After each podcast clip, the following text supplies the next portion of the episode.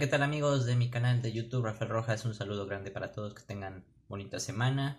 Antes de comenzar esta crítica, eh, les quiero recalcar y hacer la mención de que visiten mi tienda en línea, mis redes sociales, síganme por favor y por supuesto mándenme sus comentarios acerca de esta crítica y también eh, Ahora sí que valga la redundancia, suscríbanse a mi canal si son tan amables, denle la campanita arriba para que les llegue las notificaciones, para que pues podamos estar ahí en contacto cada semana con ustedes. Así que vamos a empezar con esta crítica acerca de Sonic, la película, que básicamente se trata de un erizo azul de la compañía Sega, que es el creador de este videojuego, que eh, llega a la Tierra por circunstancias eh, de salvar su vida prácticamente y que eh, va conociendo a un humano que se llama Tom Wachowski, este erizo, se hacen amigos, eh, tienen una gran amistad, compañerismo,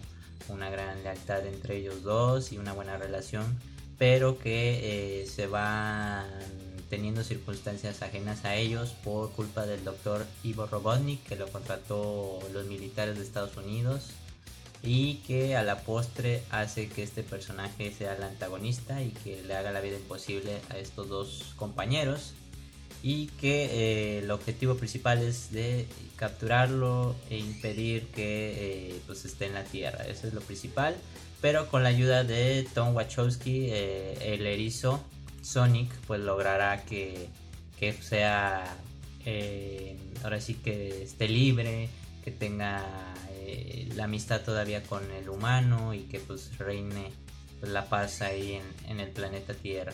Eso es lo que trata principalmente esta película. Y pues esta película es dirigida y producida por Jeff Fowler, que eh, ha hecho un corto animado de 4 minutos que se llama Gopher Broke del año 2004.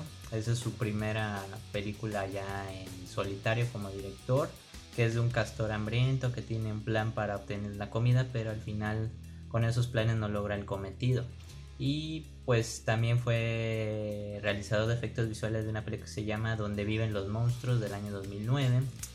Pero como director es su segunda película, podría decirse, pero primera a nivel ya más potente, con más presupuesto, con mayor redundancia.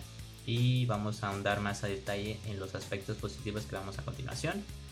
Y por supuesto, primeramente, pues la actuación de Jim Carrey que es eh, fabulosa, es el que hace reír, es el que hace lo maquiavélico, lo malévolo, lo gracioso, lo cómico.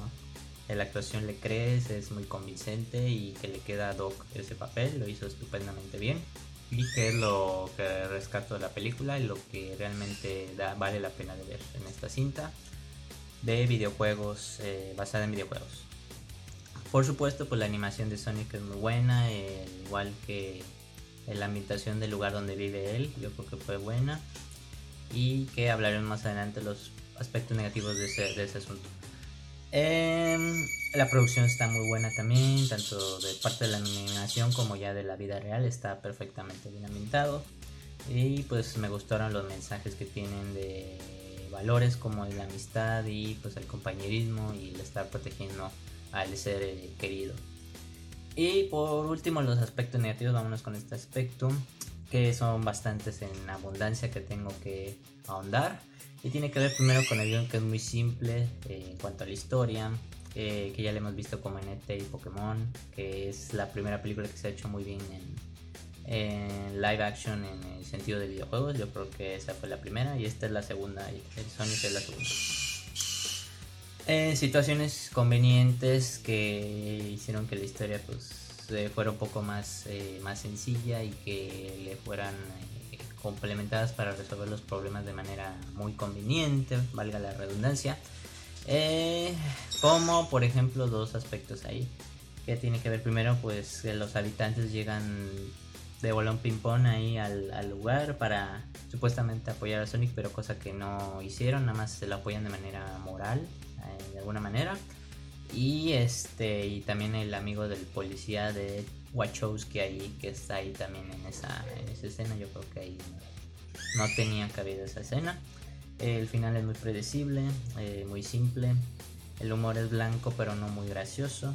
Y por último que tiene que ver algo ya más en mi opinión que tiene que ver que complació tanto a los fans como a los niños a los fans del sentido del videojuego y a los niños pues de que tiene ternura cuando era niño el, el, Sonic este, los momentos graciosos eh, no supieron definir hacia qué público iba dirigido esta película y quisieron complacer a los dos y creo que eso también merma un poco la película en ese sentido.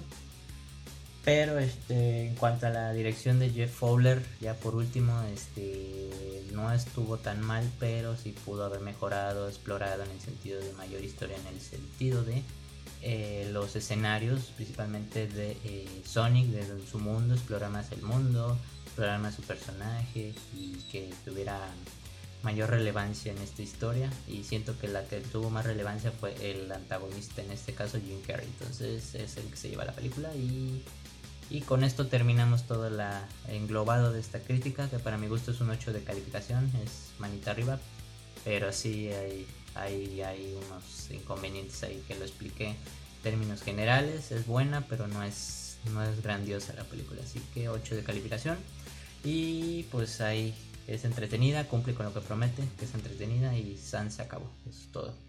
Así que muchas gracias por escuchar esta opinión. Ya saben, un gran abrazo a todos y nos vemos en la próxima semana.